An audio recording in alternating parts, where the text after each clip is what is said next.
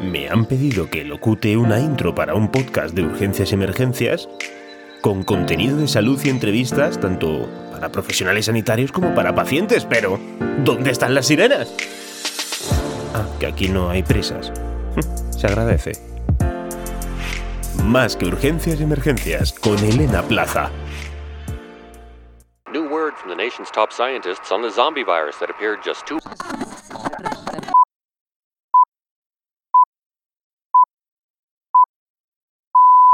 Jamás llegué a imaginar que se pondría tanta atención a esta tecnología. No estaba preparada para ser el centro de atención.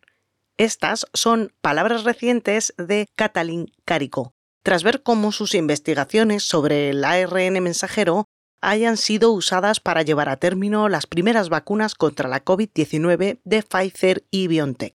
Para aquellos que dicen que la vacuna se ha aprobado rápido es porque no saben nada de esta historia no conocen la historia de Catalín Caricó, cuyas investigaciones sobre el ARN mensajero comenzaron hace la friolera de 40 años. Acompañadme en esta historia de ciencia, superación y sobre todo un gran ejemplo de constancia y dedicación y de por qué no tirar la toalla en determinadas circunstancias.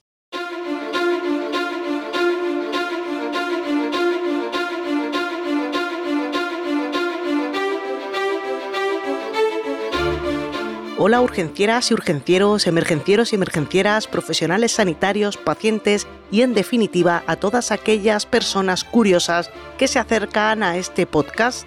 Esto es Más que Urgencias y Emergencias. Yo soy Elena Plaza Moreno, soy enfermera y estamos en el episodio 28 donde os voy a contar la historia de Catalín Carico, la madre de la vacuna contra la COVID-19. No me enrollo mucho más y comenzamos con su historia. Después de casi 40 años de esfuerzos, es decir, de dedicar su vida entera a investigar sobre el ARN mensajero, sus investigaciones sobre el mismo han sido utilizadas para llevar a término las primeras vacunas contra la COVID-19, pudiendo por fin ser validadas y permitiéndonos tener un arma más para luchar contra la actual pandemia del coronavirus.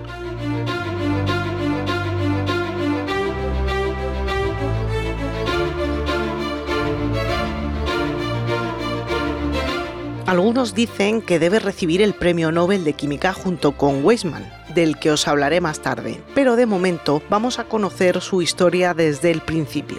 Catalín Carico nació hace 66 años en Solno, ciudad y condado urbano del centro de Hungría, uno de los 27 estados soberanos que forman la Unión Europea. Como curiosidad os cuento que es madre de Susan Francia, doble medallista de oro y cinco veces campeona del mundo de remo empiezo a pensar que lo del equipo excelencia puede tener algún componente genético.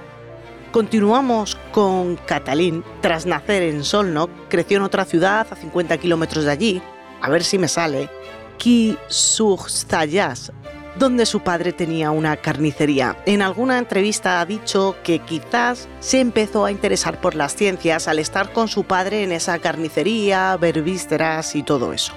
Posteriormente, estudió en el Centro de Investigaciones Biológicas de la Universidad de Szeged, la tercera ciudad más grande de Hungría, y en donde logró su doctorado. Fue allí, aproximadamente en 1978, donde empezó a interesarse por el ácido ribonucleico, unas moléculas que entregan a las células una especie de manual de instrucciones con la forma de código genético para que puedan estas células producir proteínas a nuestro cuerpo. Caricó continuó sus investigaciones y sus estudios postdoctorales en el Instituto de Bioquímica del Centro de Investigaciones Biológicas de la Academia de Ciencias de Hungría. Pero llegado un punto decidió cruzar el charco y, como decimos coloquialmente, vivir su sueño americano. Iba a ser un viaje de ida, no conocíamos a nadie. Estas palabras que Caricó ha dicho en una entrevista al medio francés Business Insider eran una realidad. Corría el año 1985 y decidió mudarse a Filadelfia con su marido y su hija. Vendieron su coche familiar y a pesar de que en la Unión Soviética estaba prohibido salir del país con divisas, escondió 900 libras esterlinas en el osito de peluche de su hija Susan Francia, que en esa época tenía dos años. Una vez en Filadelfia se hizo con un puesto en el Departamento de Bioquímica de la Universidad de Temple Allí, Caricó participó en un ensayo clínico en el que se trató a pacientes con SIDA, enfermedades hematológicas y fatiga crónica con ARN de doble cadena. En ese momento, se consideró que se trataba de una investigación innovadora, pero a finales de la década de 1980 la ciencia no tenía ojos nada más que para el ADN, no para el ARN.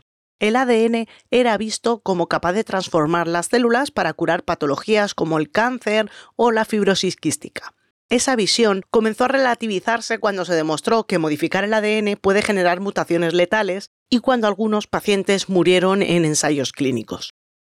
En 1990, mientras era profesora de la Universidad de Pensilvania, Carico presentó su primera solicitud de subvención en la que proponía establecer una terapia génica basada en el ARN mensajero. Su beca de investigación fue rechazada.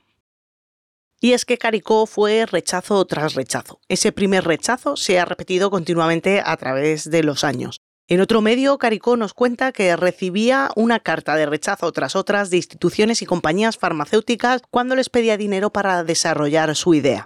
Aún guarda todavía la carta de la farmacéutica Merck Co. rechazando su petición de 10.000 dólares para financiar su investigación. En 1990, un equipo de la Universidad de Wisconsin consiguió algo que parecía imposible.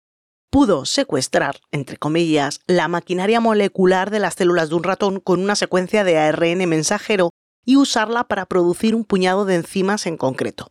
En este experimento concreto se ocultaba una promesa la de que si aprendíamos a sintetizar el ARN mensajero de manera precisa, podríamos usar nuestro propio cuerpo para fabricar anticuerpos, para vacunar contra infecciones y para revertir enfermedades raras o agentes de crecimiento o para reparar el tejido cardíaco dañado, por ejemplo. A esta promesa fue a la que se agarró Catalín Carico durante toda su vida. Para el resto era una posibilidad demasiado inverosímil, nos dice que era una teoría loca que nunca funcionaría, y que dice que en esa época nadie lo entendía, pero que es curioso que ahora se está explicando y que la gente lo entiende. Bueno, además, la científica debió de encarar el sexismo laboral. En ocasiones le preguntaban por el nombre de su supervisor cuando era ella misma la que dirigía su propio laboratorio. O le decían señora o le ponían el título de señora cuando a sus pares masculinos les identificaban por el título de profesor en la universidad. En 1995, Catalín tuvo la peor reunión de su vida. Tras cinco años, desde el 90 al 95, persiguiendo ese proyecto eh, que nadie quería financiar, además recién recuperada de un cáncer y con su marido atrapado en Hungría por un problema con el visado, la Universidad de Pennsylvania le dice que ya no tiene sentido seguir con esta investigación y que puede quedarse en la facultad si quiere, podía quedarse si quería, pero las posibilidades de convertirse en catedrática se acababan esa tarde frenaron de golpe sus ambiciones y la degradaron al rango de simple investigadora. Carico volvía a la casilla de salida. Nos dicen en entrevistas en los medios, pensé en ir a otro lugar o hacer otra cosa. También pensé que tal vez no soy lo suficientemente buena ni lo suficientemente inteligente. Traté de imaginar todo está aquí y solo tengo que hacer mejores experimentos. Pero pese a estas dificultades, Caricó se aferró a su pasión y se consagró a ella. Caricó había descubierto que cuando se inyectaba ARN mensajero elaborado en un laboratorio, el cuerpo lo reconocía como un invasor extraño y lo destruía de inmediato, antes de que este ARN mensajero pudiera desencadenar el proceso de producción de proteínas. Los estudios en ratones mostraron que el proceso incluso podría conducir a una respuesta inflamatoria que podría poner en riesgo la salud del paciente. Así que los investigadores tuvieron que engañar al cuerpo, haciéndole creer que el ARN mensajero que introducían, fabricado en el laboratorio, no representaba una amenaza. Así que Caricó trabajó durante años para encontrar una solución a estos problemas. Sus días laborales generalmente comenzaban a las 6 de la mañana e incluso llegaba a trabajar algunos fines de semana y festivos y llega a decir en alguna entrevista que incluso dormía en la oficina ocasionalmente. En estas ya tiene su idea, la lleva a cabo y ve que en el laboratorio da problemas. Hay un encuentro en una fotocopiadora que lo cambia todo. A principio de la década de los 2000, Caricó seguía acumulando rechazos, ya como investigadora de la Universidad de Pensilvania, que se quedó allí, pero un día fue a la fotocopiadora y se encontró, como os decía antes, con Drew Weissman, que es un inmunólogo recién llegado que venía del equipo de Anthony Fauci, una eminencia en el estudio del VIH que en esta pandemia ha estado representando la parte sanitaria allí en Estados Unidos y que os hablo de él en el episodio de este podcast de los aerosoles. Bueno, pues ella se unió a Weisman, pero Weisman estaba investigando otra cosa. Weisman lo que quería era una vacuna contra el virus del SIDA y se unió con Carico en su laboratorio para que a ver si su idea del ARN mensajero lo podían conseguir. No fue hasta el 2004 que la profesora Carico y su colega descubrieron que mediante el uso de un nucleósido ligeramente alterado en la cadena de ARNM se podía superar este problema potencialmente fatal de la inflamación y de las muertes. Descubrieron que, modificando una sola letra en la secuencia genética del ARN, podría lograrse que no generase esa inflamación. Ese cambio de uridina a pseudouridina permitía que no se generase una respuesta inmune exagerada y además facilitaba la producción de proteína en grandes cantidades. Dijo Caricó que en ese momento sabría que funcionaba. Se habían cargado los dos principales problemas. Este hallazgo fue publicado en 2005. Ellos dos, Weisman y Caricó, continuaron con sus investigaciones y lograron después situar a su preciado ARN en unas nanopartículas lipídicas, una especie de revestimiento que evita que se degrade demasiado rápido y que a la vez facilita su entrada en las células. Estas investigaciones en las que explicaban cómo enmascarar el ARN mensajero y evitar esta respuesta inmune pasaron completamente desapercibidas. Y pasó como en los estudios anteriores, nadie les hizo caso. Aún así, ellos dos patentaron sus técnicas para crear este ARN modificado. Por cierto, cuando se presentó la patente originalmente, mm, porque estas investigaciones hay que registrarlas con una patente, el nombre de Caricó figuraba en segundo lugar. No sé quién haría esa solicitud, pero ella luchó por conseguir que su nombre se posicionara primero. Dice en una entrevista que la idea fue suya y que insistió mucho en que lo cambiaran de nuevo. Y he visto las patentes y sale la primera. Menos mal. Bueno, pues armados con su patente, Caricó y Weisman formaron una compañía farmacéutica basada en el ARN mensajero llamada RNARX, pero no logró despegar. En 2010, la Universidad de Pensilvania vendió esta licencia exclusiva de Carico y la patente de Weisman a Garidal, el director de una empresa de suministros de laboratorio llamada CellScript. Querían dinero rápido y la vendieron por 300.000 dólares, explica Carico.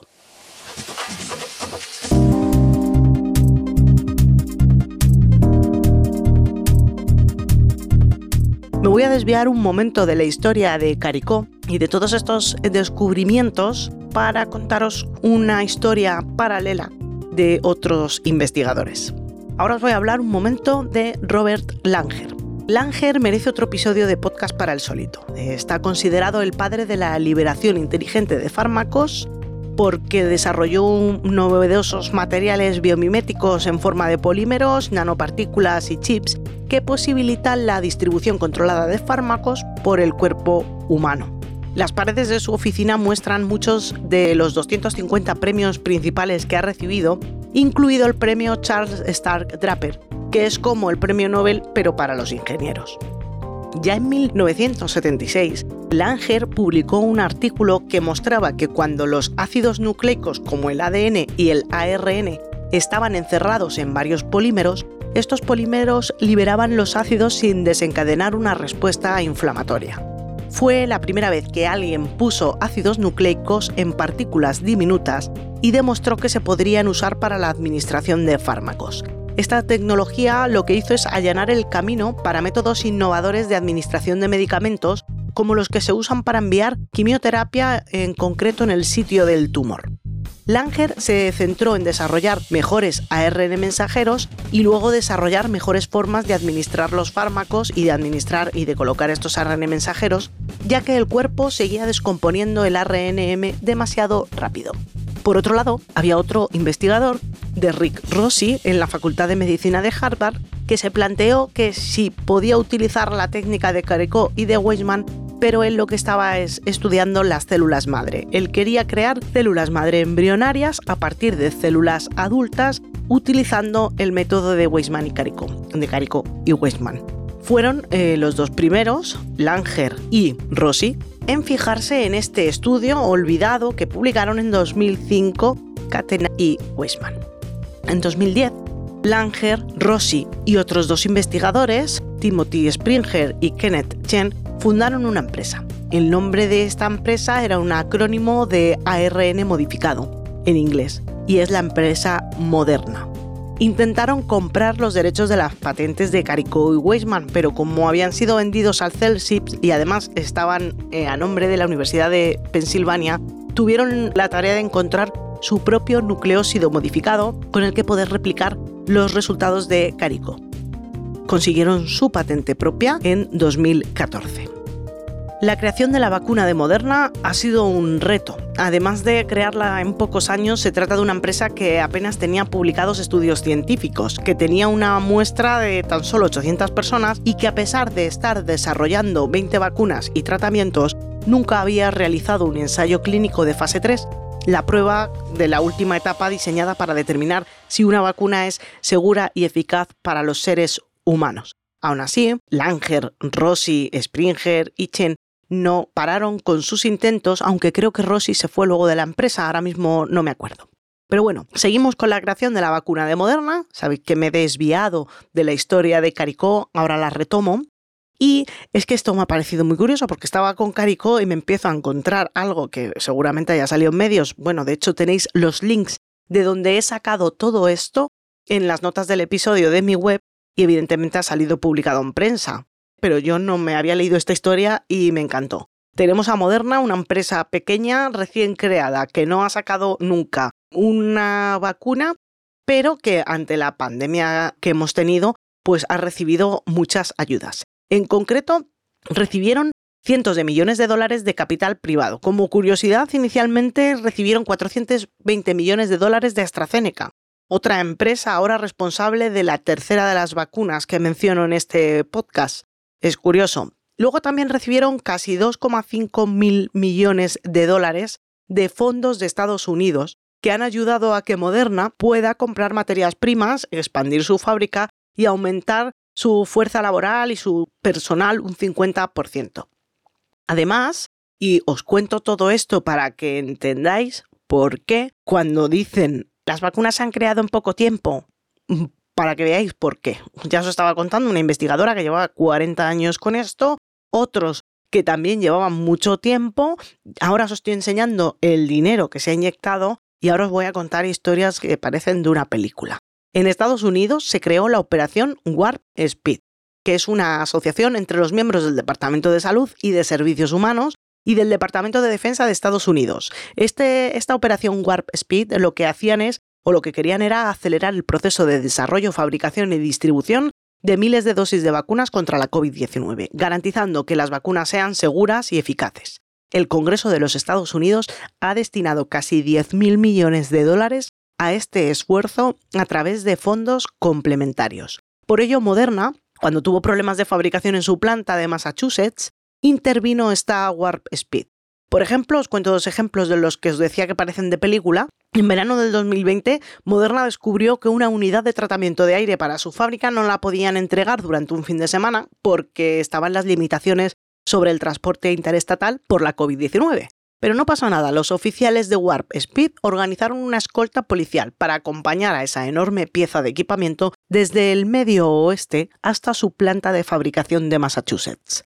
También sufrieron en otro momento la pérdida de una bomba necesaria para la fabricación de la vacuna, una bomba de maquinaria. Tampoco pasó nada. Se perdió en un tren y rastrearon el tren perdido y llevaron la bomba en avión hasta la planta de fabricación. Lo dicho, os cuento todo esto para que veáis las ayudas que ha recibido Moderna, porque lo que quería todo el mundo es que salieran estas vacunas. Ahora voy a volver a volver, perdón, a Carico y os voy a contar cómo llega a BioNTech, porque Carico pertenece a la otra vacuna, no a la de Moderna, sino a la de Pfizer BioNTech. Bueno, vuelvo a Carico para terminar su historia. Un año antes de que Moderna obtuviera su patente en 2013, como os he dicho, y tras casi 40 años de trabajo prácticamente anónimo, Carico fue fichada por BioNTech, de la que hoy es vicepresidenta. Dice que se dio cuenta de que no tendría oportunidad de aplicar su experiencia con el ARN mensajero en la universidad donde se encontraba, en la Universidad de Pensilvania. De hecho, ha contado en entrevistas que cuando les dijo que se iba, se rieron de ella y le dijeron que BioNTech ni siquiera tenía sitio web. Y es verdad, es que BioNTech comenzó siendo una pequeña empresa alemana cuyo nombre es una combinación de nuevas tecnologías biofarmacéuticas, de esas eh, tres palabras. Su sede en Estados Unidos está en Cambridge. Fue fundada por dos científicos de origen turco. Eh, además son, pareja es Ugur Sahin y ella es Ozlem Turesi. Se conocieron trabajando en un hospital en Sarland. La pareja lleva mucho tiempo interesada en la inmunoterapia, que aprovecha el sistema inmunológico para combatir el cáncer y se ha convertido en una de las innovaciones más interesantes de la medicina de las últimas décadas.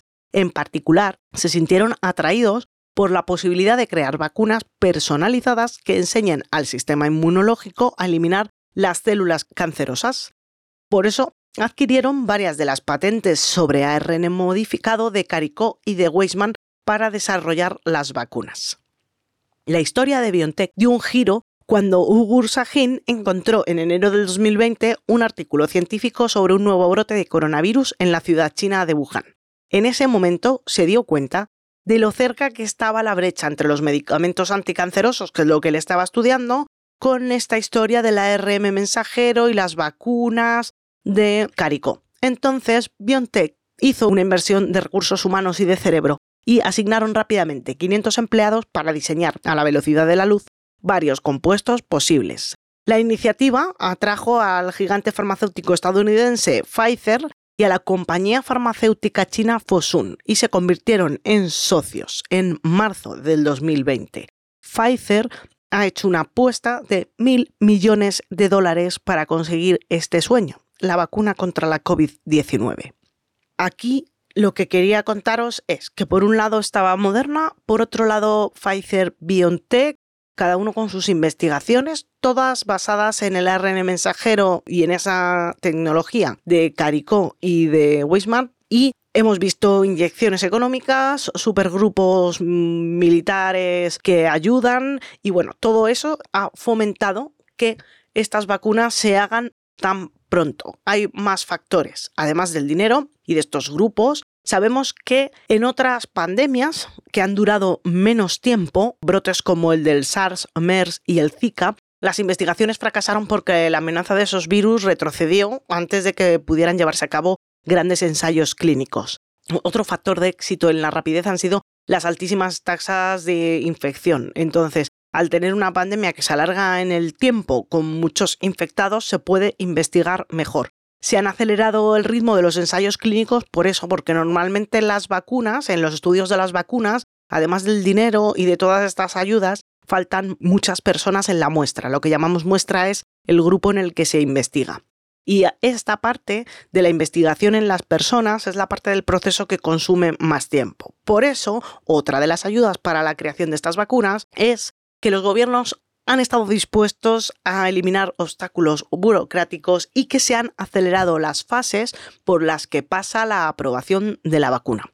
Respecto a este proceso de aceleración de las fases, se ha hecho con seguridad. Para que me entendáis, en vez de fabricar el pan y cortarlo, y luego hacer jamón y cortarlo, y luego montar el bocadillo, lo que han hecho es porque llevaban 40 años estudiando esto y sabían que funcionaba, lo que estaban haciendo es producir pan, cortar pan, producir jamón y cortar jamón todo a la vez, porque si la parte del pan pasaba, ya podían ir montando jamón e, y hacer un bocadillo.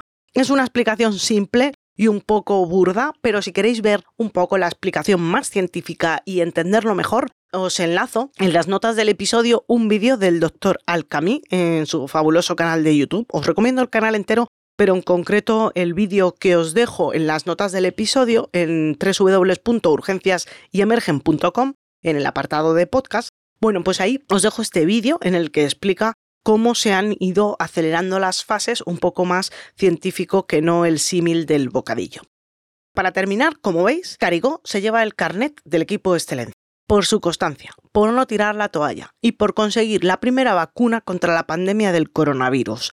Fue la suya, la primera, bueno, la suya, su tecnología, que ha sido utilizada en dos, pero en concreto su empresa, la de BioNTech. A los dos días, creo que ha sido, salió la de Moderna. La historia de Moderna, las reuniones entre ellos también tiene para otro podcast. Si en sus primeras negativas hubiera dejado esto, si no se hubiera encontrado con Wismar, si no hubiera seguido adelante con su idea y con la creencia de que esto funcionaba, quizás esta tecnología utilizada también por Moderna no habría estado tan desarrollada en el momento justo en el que la necesitábamos. Eso es otro de los ítems que nos explican. Esta inversión de dinero ha dado el empujón final, pero llevábamos, como os he comentado, desde el 2010 con unas investigaciones, unas patentes, ya estaba esto que estaba en ebullición. Iban a sacar ya vacunas, no para el COVID, sino utilizando esa tecnología para sacar vacunas para otras cosas. Bueno, pues eso, que al final, si todos estos condicionantes no se hubieran dado en conjunto, pues la vacuna no habría salido. Pero quiero dejar claro que la vacuna que hace 30 o 40 años no encontró financiación ha salido ahora por el dinero y todas estas ayudas y la muestra grande de personas, pero la tecnología lleva estudiándose y probándose desde hace 30, 40 años. En una de sus entrevistas dice que entiende que haya personas que tengan dudas sobre estos fármacos porque nunca se había probado una vacuna basada en ARN real. Pero los prototipos, como os decía, llevan usándose más de 10 años. Por ejemplo, contra el cáncer, en ensayos clínicos, y han resultado seguras. El ARN mensajero que usamos tiene la misma composición que el que fabricas tú mismo en tus propias células. Es algo completamente natural y se hace a partir de nucleótidos de plantas. Nos dice que no hay nada desconocido y no se usan células de ningún animal, ni bacterias, ni nada. Cuando a Caricó la llamaron la noche anterior a la publicación eh, al mundo entero de los resultados de su eficacia de la vacuna de Pfizer, dicen que se abrió una bolsa de sus chucherías favoritas, cacahuetes recubiertos de chocolate y que se la comió entera.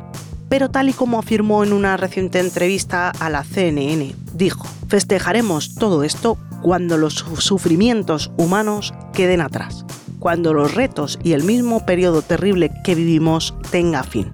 Esto ocurrirá, espero, este verano, cuando hayamos olvidado el virus y la vacuna. Entonces lo celebraré verdaderamente.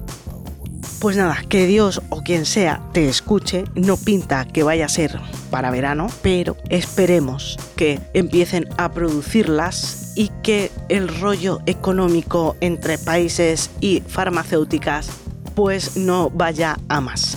Tenéis todos los enlaces de interés, todo lo que menciono en el podcast, en las notas del episodio, dentro del apartado de podcast de mi web www.urgenciasyemergen.com.